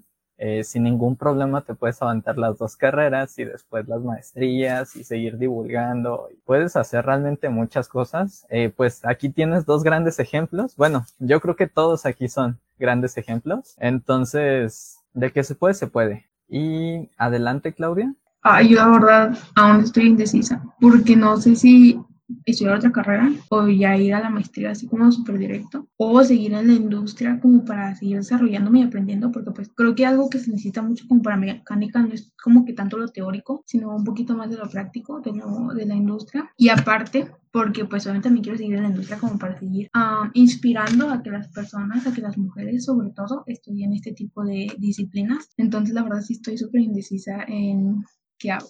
En serio, ahorita no les puedo dar una respuesta concreta, pero bueno, de que, como dice esta Iraco, de que estudio otra carrera, estudio otra carrera y hasta donde se pueda, la verdad. Mi mamá está súper enojada porque me dice, ¿verdad? Así como de, ¿y cuándo te vas a casar? ¿Y cuándo vas a tener nietos? Y eso, y yo así de, mira mamá, te voy a dar cuantos títulos pueda, de verdad, en serio, en serio. Entonces, sí es algo que quiero seguir haciendo. Muy bien, muy bien. Siempre está el ahorita no joven. Y en este caso eh, es por edades, honestamente no me voy a atrever a preguntar. Entonces, Primero, la doctora Cintia. La que guste empezar. ok, eso, eso no lo anticipamos. eso no lo pensamos no bien. Lo pensamos bien. No, no quiero ser linchado en vivo, entonces la que guste participar primero. Bueno, bueno eh, yo quisiera comentar algo, comentar algo quizás inapropiado, inapropiado pero, pero, yo también me acuerdo que yo decía, yo que... quiero estudiar más de una carrera. De hecho, yo tuve mucha indecisión cuando escogí ingeniería química, no sabía si ingeniería química o electrónica y comunicaciones, eh, qué, hacer qué hacer en este momento. Pero, pero parecido a lo que ya dijeron, que ya dijeron este perfil de, de, es que no puedo estar en una sola cosa como para especializarme, sino que me encanta aprender de mucho de esto y de aquello y luego de más aquello. Resulta que con el tiempo, desde mi perspectiva personal, en realidad estudiar carreras no es la manera más efectiva de lograr eso. Eh, yo cuando estudié la maestría me di cuenta de que en realidad puedes hacer un montón de cosas con los posgrados que como estudiante de la licenciatura no puedes. Luego me fui a la industria y dije, oh, mira, este es otro mundo totalmente distinto. Al final de cuentas, yo he hecho locución de radio mal, pero lo he hecho sin ser de comunicación. He hecho divulgación, he sido fotógrafa de eventos sociales. Eh, alguna temporada fui fotógrafa oficial de CUSEI, extraoficialmente. Eh, vaya la, la incongruencia de eso he trabajado en tintas, he trabajado en calidad, he trabajado en mejoramiento de procesos, en desarrollo de procesos de industria. Mi doctorado no tiene absolutamente nada que ver con ingeniería química. He sido docente de bachillerato de cuantas clases se les ocurra que pueden meter a un ingeniero químico en, para dar clases. Luego me regresé a dar clases en ingeniería química. He sido voluntaria de muchas cosas, eh, como cuando leyeron mi currículum, bueno, ahí hay algunas de esas cosas. Abrí una escuela de robótica. Yo no tengo un perfil que tenga que ver con robótica, pero abrí una escuela de robótica. Tuve a mi cargo a pues muchos profesorcitos de robótica que sí sabían, de programación, ellos sí sabían, de, de Internet de las Cosas, etcétera.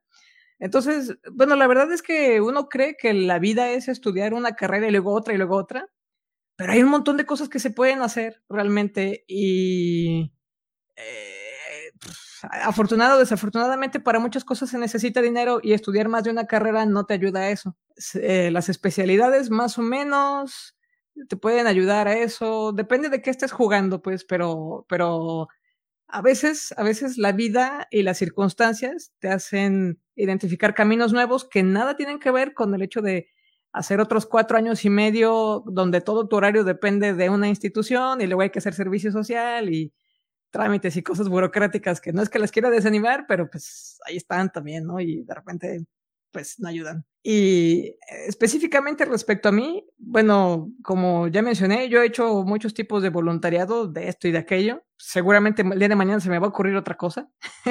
Ahorita le estoy metiendo mucho en tiempo y esfuerzo a mi canal de divulgación, que va súper lento. Eh, si fuera más lento, iría para atrás en suscriptores. Pero bueno, le estoy metiendo muchas ganas a eso y vaya, mi trabajo estable pues es la docencia. Y en ese aspecto pues sí trato de ir cambiando lo que hago cada semestre. No me puedo quedar haciendo exactamente lo mismo 10 años, 5 años, etcétera. Eh, no le digan eso a mi jefe. Pero así, así, así es la vida. Eh, entonces, pues, ¿qué voy a hacer? Pues seguramente seguir haciendo cosas que no estaban en ningún momento de mi ruta previa y que mañana se me van a ocurrir. Muchas gracias por compartir. Y finalmente, la doctora Deira. Pero ya en esta parte no es por edades, se lo prometo. No, está bien, este, me parece muy interesante la vida de, de, la doctora Cintia, creo que ya se ganó un fan más en su canal, lo voy a buscar hoy mismo. Este, no, yo lo única La única aspiración que ya tengo es jubilarme. ya. No, no es cierto. Creo que solo seguir con la investigación no quiero cambios grandes en mi vida. Eh, me gusta como es y, creo que Cintia tiene razón. No es el cambio. Creo también desde mi perspectiva que estudiar más de una carrera no es un camino adecuado. Es solo un camino adecuado si de verdad la primera carrera que hiciste no te gusta. Entonces, Eh, mejor una maestría, un doctorado y, bueno, creo que no, no, no, no, no es el camino adecuado, así como dice el Cintia. Muchísimas gracias. Pepe, no sé si quieras compartir algo. No, pues agregar más a la pregunta, no, más bien hacer otra, ¿no? Yo quisiera hacer una pregunta, una pregunta a quien quiera responderla más para conocerlas a nivel personal. Si ustedes tiene que ver este con su personalidad. Si ustedes se fueran a una isla desierta donde ya hay comida y ya hay donde dormir, ¿qué tres cosas les gustaría tener o sería indispensable para pasarla bien? Aparte de la comida y el dormir bien y estar en una isla desierta. ¿Qué tres cosas les gustaría tener para pasarla bien? ¿Pueden ser personas? Claro. Pues me llevaría a mi familia, a mis dos hijas y a mi marido. Interesante. ¿Esa la contamos como una o como tres? Como tres. No sé. Pues yo creo que la, doctora se refiere a que con eso estaría feliz. Muy bien. Eh, Beira, adelante. Un laboratorio bien para hacer de todo, esos que los que tienen que microscopios, que, que, que, tenga de todo, pues, como si me aburren una cosa, irme a otra y así. Porque siento que nomás estar viendo la isla, necesitaría analizarla, qué tal hay una nueva especie o algo que pueda ayudar después o algo que sea peligroso, algo así, pues mejor estudiarlo. y creo que también, pues algo con lo que pueda dibujar o cosas así, porque no sé, siento que si está así, pues estaría difícil como expresarse así, porque en la arena pues todo se borra y esperemos que en esa isla desierta no dé muy fue el sol, porque si no, no duro ni tres días. Está petateada por la cereza. Y no sé si haya cabras en esa isla, pero algo que dé leche, porque adoro la leche, entonces pues. Para hacer algo ahí que, que también me guste. Buen gusto culposo, a mí también me gusta mucho la leche. Entera, no es lactosa. Adelante, Dana. Pues la verdad es que es una pregunta muy difícil. Yo también no sé qué es lo que me llevaría, pero esencialmente creo que yo tengo un Kindle porque me gusta a mí mucho leer, entonces sería eso. También un telescopio para, sí, para entretenerme también en las noches, que si están despejadas, y una brújula para no perderme. Yo sí quiero explorar la isla, bueno, eh, sí, la isla desierta. Muy bien. Si no hablamos del tamaño de la isla, la mejor es toda una selva y hace falta ver. Eh, Claudia, adelante. Sí, yo escogería libros porque también me gusta mucho leer. Y, y, bueno, equipo para, este, ¿cómo se dice? Para estudiar la isla. Y bueno, a mi hermana, porque la quiero mucho, me hace mucho, me hace reír mucho y creo que es de las personas con las que más paso el tiempo. Entonces, creo que si no estuviera ella, estaría súper aburrida, en serio. Y finalmente, la maestra Cintia. Bueno, yo algo que aprendí con la pandemia es que puedo sobrevivir casi dos años, básicamente en mis cuatro paredes, que es lo que he necesitado para trabajar, ser productiva en otros ámbitos no económicos y demás. Mis perritos, una conexión de internet y una computadora decente. Muy bien, yo creo que también con eso podría sobrevivir. Entonces, las cinco sería si tuvieran todos los recursos económicos y humanos a su disposición, ¿a qué investigación, proyecto o metas les gustaría dedicarlos? ¿Y qué mensaje le podrían dar a los hombres y mujeres para que aprendan en cuanto al rol de la mujer en la ciencia? A lo mejor está un poco larga, entonces podríamos empezar por ¿Qué harían con todos los recursos del mundo que necesitaran para hacer sus proyectos e investigaciones? Adelante, maestra. Bueno, la verdad es que si yo tuviera recursos ilimitados, no los utilizaría para un proyecto específicamente mío de investigación. Yo creo que eh, el, el asunto primigenio que si se lograra resolver, lograría que se resolvieran todos los demás, sería la educación. Entonces yo realmente lo, lo, dedicaría a una educación basada en ciencia para que con eso nos quitemos los problemas de la gente que no usa cubrebocas bien, la gente que no cree en el cambio climático, la gente que no entiende cómo funcionar, eh, cómo hacer funcionar la democracia, la gente que se pelea de, tonterías en, sin, en lugar de ver realmente la evidencia científica, etcétera. Adelante, eh, Vera. Bueno, bueno, creo que primero pues tendríamos que habilitar nuestro hogar que viene siendo el planeta, porque la verdad ya le hemos hecho tantas cosas que ah, está como más tiempo que nada, pobrecito. Entonces yo pienso que con eso primero ayudaría a cambiar todo eso que está pasando del cambio climático y demás, y a la vez hacer conciencia, y me gustaría hacer lo que comentó la doctora de, de educar, para que ya todo ese cambio que se hizo no vuelvan a echarse para atrás o hagan las peores cosas, sino que lo mantengan y así. Creo que algo muy importante, pues es que en todas las culturas, ay, me tronó la rodilla, bueno, este, que, que se dé como ese respeto hacia la naturaleza y hacia todo lo que existe, porque me he fijado que sin importar como el contexto histórico, siempre llega un punto en el que el ser humano se cree como que el máximo y algo así, y como especie, ay no, es que hay cosas mucho mejores a nivel biológico, o sea, que están tan evolucionadas que dices, wow, ¿cómo es posible que esté en este mismo planeta con semejante especie tan bonita. Y no estoy hablando de humanos, estoy hablando de otras especies que son sumamente increíbles la manera en la cual se adaptan, lo que hacen, entonces es como que chulada. Pero pues siempre, ya ven, de poner en el centro de, todo el ser humano y creo que es una de las especies que aparte de la que comete más errores, es la que más daña al ambiente, o más bien es la que, la única que daña su ambiente, porque si se fijan, las demás especies lo que hacen pues es como seguir un cierto... Autopreservarse. Exacto. Bueno, al menos las especies que nosotros pues hemos introducido de manera errónea algunos, algunos ecosistemas y que cada vez lo dañan más, que por desgracia también hay fauna llama feral o algo así, que vienen siendo los gatos, los perros que atentan contra los ecosistemas, que es algo terrible. Pero creo que lo primero que haría pues es remediar todo este daño ambiental que hemos hecho. Después sería pues concientizar un poco más a la población, o más bien concientizarla totalmente. Y después pues ya remediar todo lo que darle como un giro completo al sistema educativo para que no se tomen esos errores. Y también algo que creo que estaría muy bien en la sociedad sería que todas esas ideologías que puedan dañar a terceros, ya sea como comentarios, por ejemplo, machistas o alguna cierta ideología así que te impongo un límite para hacer algo, desaparezca. O sea, es como que aquí no la queremos. Está bien si en el contexto histórico, pues en algún momento sirvió todo eso, pero la verdad no creo que tengan por qué seguir ese tipo de ideas así. No es, en vez de ayudarnos a avanzar, nos está atrasando como sociedad. A veces hay cosas que suceden en, otras partes del mundo y es como que de qué onda, estamos en la Edad Media o qué, o sea, ¿por qué siguen haciendo esto? ¿Por qué no? Ay, horrible. Pues sí. O como el simple hecho lo que dice la actora de no ponerse el cubrebocas así, es algo que. O las vacunas, es algo tan, tan simple como ir, vas, nomás muestras el brazo, te la ponen y ya, o sea, no es mucho rato, ¿no? En fin. Muy bien. Eh, Dana, adelante.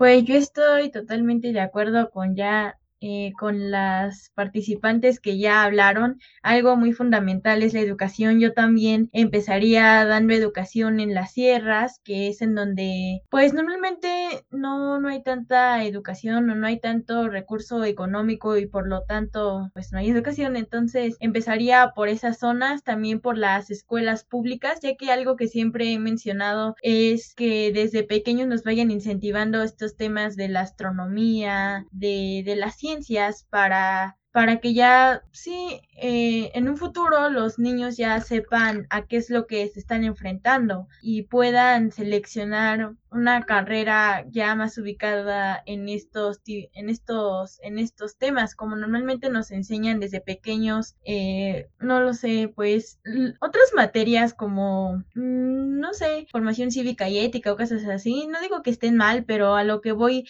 es que las personas como tienen muy, muy frecuentemente o tienen estas materias en las escuelas pues se van a una carrera que está dedicada a esa a esa materia. Entonces yo diría pues meter materias científicas para que más personas se vayan interesando en estos tipos de temas. ¿Qué pasa cuando eres pequeño?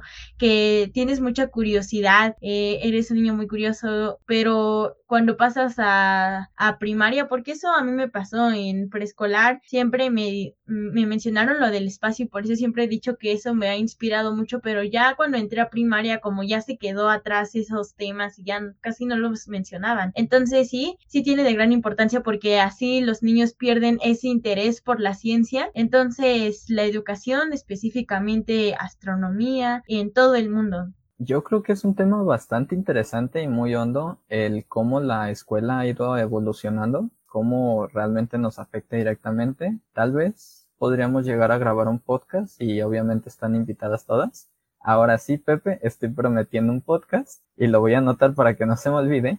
Eh, la invitación es para todas, si gustan aportar. Y para finalizar con la pregunta, doctora. Bueno, yo más o menos igual que Cintia, no, no lo usaría para un proyecto científico este, sí lo haría como para tener un mundo más justo. Y no solo la educación, ¿no? Porque de qué te sirve tener una buena escuela si hay niños que no comen en tres días, ¿cómo van a poder aprender con eso? O sea, entonces no, no creo que tenga ningún sentido emplear recursos a un proyecto científico o demasiados recursos a un proyecto científico cuando hay de verdad tanta gente que no tiene absolutamente nada para comer. Corazón como la maestra Cindy.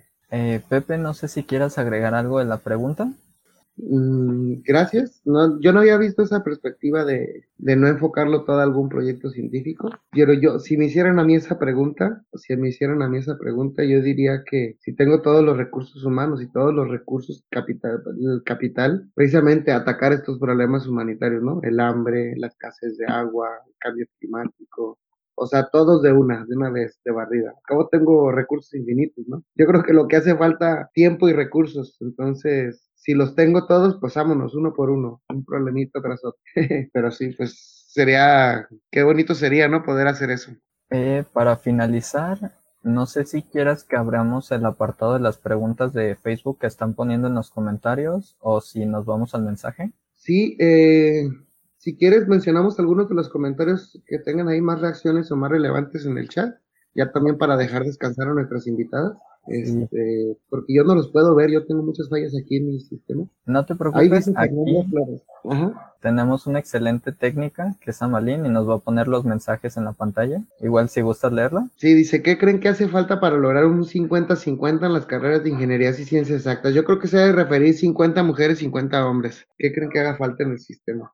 Adelante, maestra. Yo tengo una respuesta encontrada a esa pregunta, porque más de alguna vez ya me la he preguntado o me la han preguntado. Por un lado, hace falta que nuestro contexto acepte que las mujeres podemos hacer muchas otras cosas, como ya lo hemos estado platicando aquí mismo. Pero hay estudios que se han hecho en sociedades donde estos roles de género se podría decir que ya están superados y sin embargo no sucede que lleguen a un 50% de mujeres en las carreras de tipo STEM. Eh, de hecho, lo que en distintos estudios se ha visto es que en los países de Latinoamérica, en realidad hay más mujeres en áreas de STEM porque los trabajos en áreas STEM, específicamente en programación, permiten la independencia económica más fácil que si te vas a trabajar a otro lado, por ejemplo, a enfermería. No tengo nada contra las enfermeras, solo es un tema del de nivel de ingresos. Entonces, pues a veces vale la pena preguntarnos y a fuerzas las mujeres tienen que ser de una área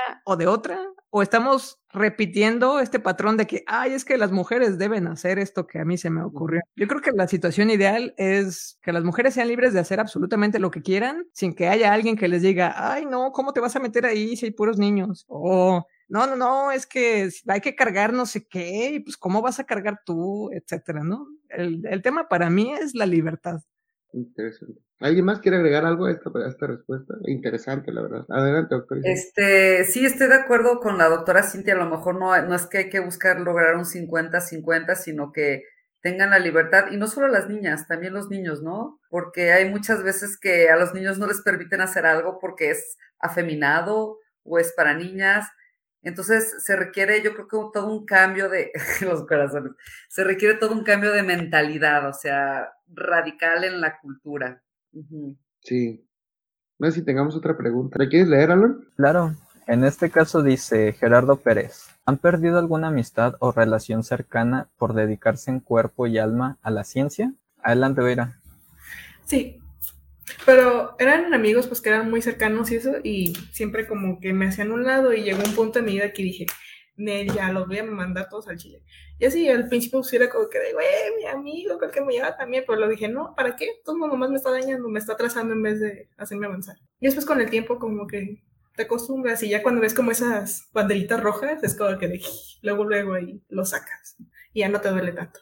Antes de que te encariñen, mejor primero conocer a las personas, porque te encuentras con cada cosa. Pero sí me ha pasado, incluso también con familiares cercanos que a veces yo admiraba así de niña y de repente cuando escuchas comentarios era como que de, ay, demonios, ya. como que uno se va separando, pero al final de cuentas es mejor por estabilidad y también pues para avanzar. No tenemos que ser ligados a las personas. Va que va. Entonces, vamos a la última pregunta ya para cerrar. ¿Puedo opinar poquito antes de la respuesta de la pregunta que hacía Gerardo? Adelante, Pepe, desglósate. no digo, también creo que se romantiza demasiado, ¿no? El hecho de que dedicarse a la ciencia en cuerpo y alma, por Dios, yo tengo novia, amigos, padres, este, tampoco tiene uno forzosamente que sacrificar todo por, por la ciencia, o sea, no sé. Entiendo también el punto de vista de Beira, hay un punto en donde todas esas amistades son distracciones, pero también hay un punto de equilibrio en donde también enriquecen el esfuerzo diario que uno hace en la ciencia y las relaciones interpersonales, no sé, como que romantizar que un científico por fuerza sacrifica todo para estar en la ciencia, creo que está demasiado exagerado a veces, pero ese es mi punto de, muy personal. De... Sí, así como la como Vera menciona, más bien las amistades tóxicas que en vez de apoyar te atacan. Ahora sí, vamos hacia la última pregunta y, y ya para cerrar. En este caso, ¿hay algún mensaje que le quieran dar a los hombres y mujeres que sirva de aprendizaje en cuanto al rol de la mujer en la ciencia? ¿O algún mensaje en recapitulación de todo lo que estuvimos hablando el día de hoy? Bueno, pues que hemos avanzado mucho. Eh, sobre todo, creo que lo notamos la doctora Cintia y yo por la edad, evidentemente. Este, pero bueno, que todavía falta romper con muchos, no solo estereotipos, sino como con toda esa mentalidad que hay, ¿no? Eh, por ejemplo, referente a los roles de género y las mujeres y los hijos y todo eso, aún en países donde están súper avanzados, sigue habiendo eso, o sea, y pues sí, continuar evolucionando, pero nada, no, no creo que, creo que vamos por buen camino cada vez hay más estudiantes, por ejemplo, en física, mujeres. Entonces eso ya se nota mucho. Eh, vamos por buen camino. Yo creo que solo seguir el curso natural. Poco a poco la transición es lenta, pero se va notando cada vez más. Dana, Beira, eh, maestra, no sé si quieran comentar algo más para cerrar. Sí, a mí sí me gustaría comentar algo. Adelante. Pues sí, como dice la doctora, igual cada vez andamos avanzando más. Aún siguen habiendo diferentes obstáculos por los estereotipos que nos fueron eh, diciendo a nosotras, a las mujeres desde pequeñas, que las mujeres solamente se pueden involucrar en espacios, en espacios sociales y los espacios científicos son solamente para los niños. Entonces aún siguen estando algunas barreras el miedo de equivocarse, el miedo de preguntar, pero ya hemos ido avanzando y incluso ya se ha notado una gran diferencia por las científicas antiguas que tuvieron que bueno, sí, de los tiempos pasados, que tuvieron que pasar por aún más paredes como por ejemplo antes ellas ni siquiera podían estudiar y ahora me veo, incluso me siento privilegiada de nacer en esta época, me siento muy feliz que yo sí pueda tener esa educación y ahora me imagino en el futuro cuando ya sea totalmente normal que una mujer se pueda involucrar en estos temas y se pueda ver y tenga igual un papel muy importante y se vea la importancia de la mujer en el área STEAM. Totalmente de acuerdo. ¿Veira? Pues creo que no importa la edad ni el país, siempre y cuando tengas curiosidad y las ganas de hacerlo, se, va a. Aunque claro que los recursos sí son muy importantes porque desde que eso como que te atrapo también las personas que te rodean, estabilidad mental, creo que es algo que todos deben de mantener porque me he topado mucho con eso, con mis compañeros, que son personas fantásticas, o sea, que tienen una capacidad que dices, wow, pero llega un punto en el que se quiebran y decaen, es como que, oh, rayos. Y creo que eso es algo pues que todos deberíamos de mantener una buena estabilidad y en caso de no poder, pues conseguir ayuda. Que a la vez pues es un tema difícil y claro, pero creo que, que si es necesario, pues siempre pedir un apoyo. Adelante, maestra.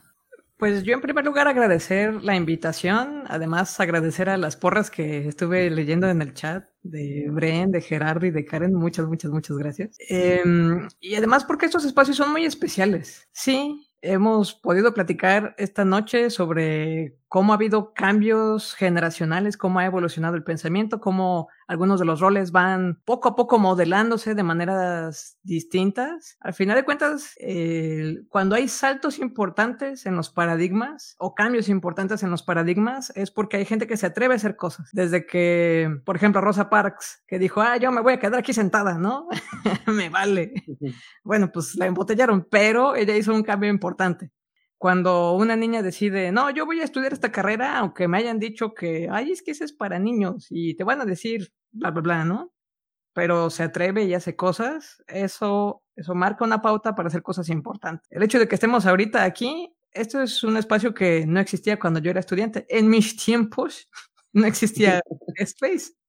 Entonces, pues lo que ustedes están haciendo aquí, eso está marcando algo importante en la vida de mucha gente. Entonces, pues el punto es eso. Hay un montón de cosas que hacer. Hablamos inclusive, aunque no se mencionó de manera explícita, de, de colonizar el currículum, ¿no? Hay que leer y citar a investigadores que no sean de las universidades importantes hablamos de roles de género, hablamos de un montón de temas. Bueno, todos esos, hasta el cambio climático, si se llegan a romper, se van a romper porque las personas decidamos hacer cosas todos los días al respecto. Que el cambio climático nos va a derrumbar la civilización, pues si seguimos así sentaditos, así bien cómodos, sí, sí va a suceder. ¿Qué vamos, qué va a suceder? ¿Cómo, se va a romper esto? Pues cuando suficiente gente llega a la, la masa crítica para hacer un cambio relevante. ¿Cuándo va a suceder que dejen de decir estas cosas a las mujeres aquí y allá? Pues cuando suficientes mujeres formen una masa crítica, etcétera. Así que, pues muchísimas gracias por, por darnos la oportunidad de, de brayar aquí en su espacio, en el espacio de UDG Space, irónicamente. Y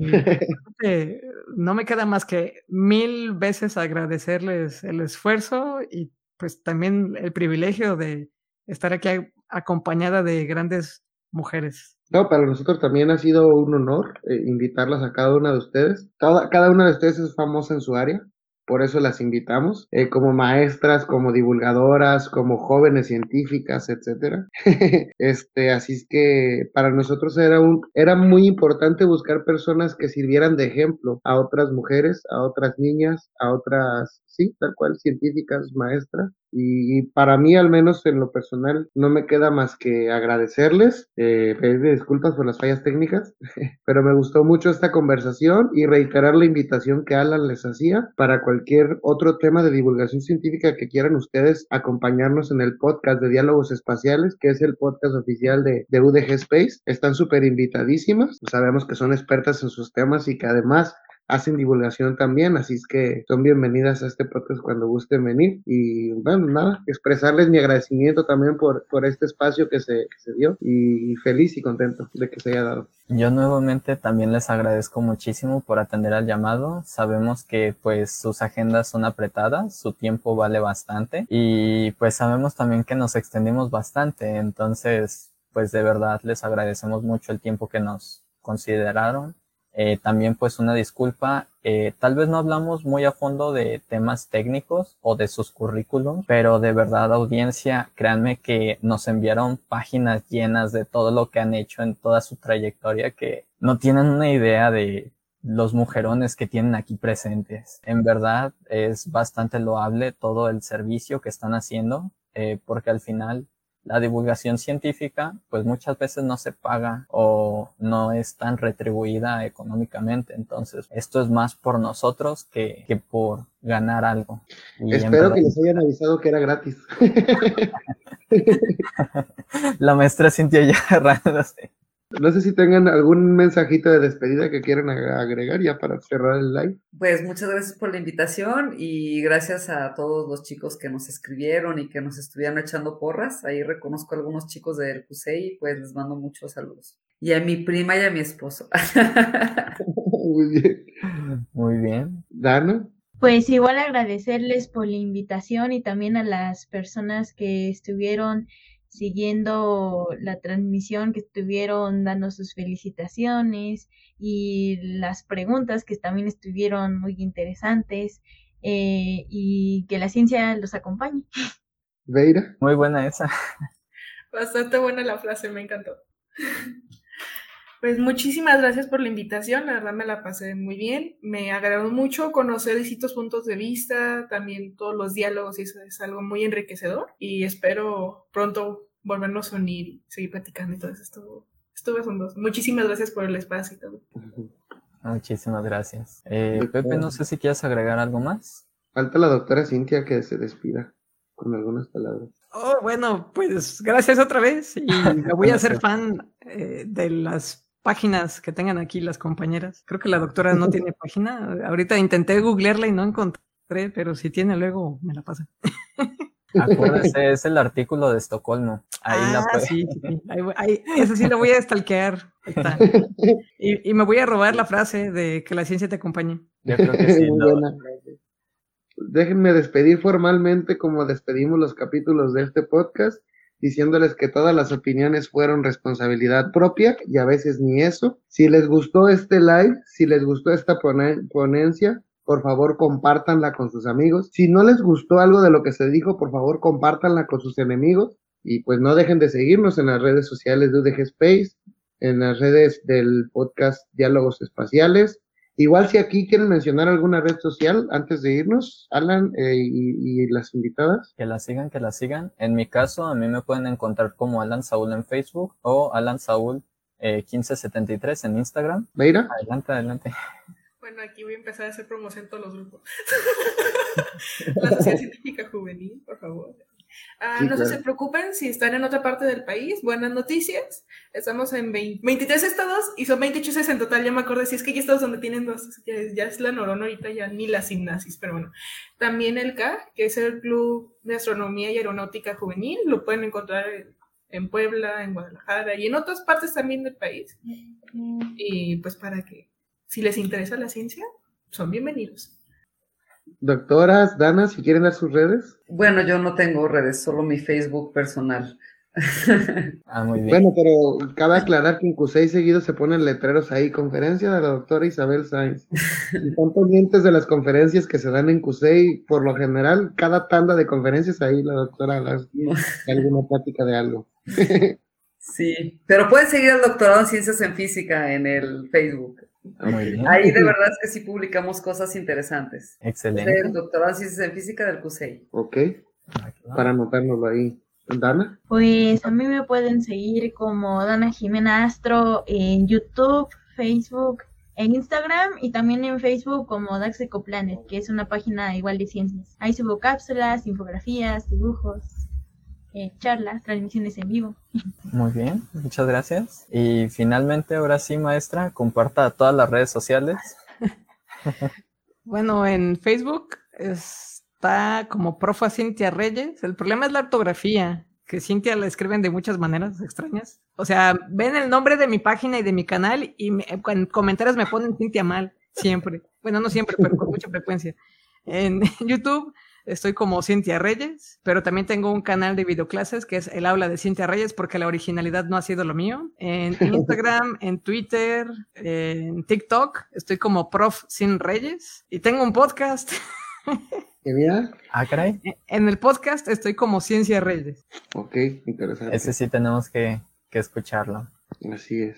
Ahí me pueden seguir en Instagram y Twitter como arroba Alejandro Sau, pero principalmente sigan las redes de nuestra comunidad estudiantil, UDG Space y el del podcast Diálogos Espaciales. Y pues nada, un gusto saludarlos y nos vemos la próxima semana, nos escuchamos la próxima semana en el capítulo de, en el siguiente capítulo del podcast Diálogos Espaciales. Chao, chao, hasta luego. Hasta luego.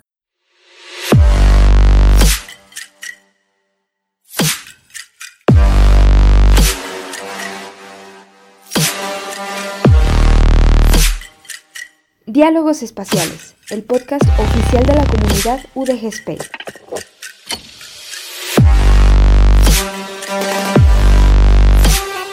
Aportando un granito de galaxia a tu conocimiento.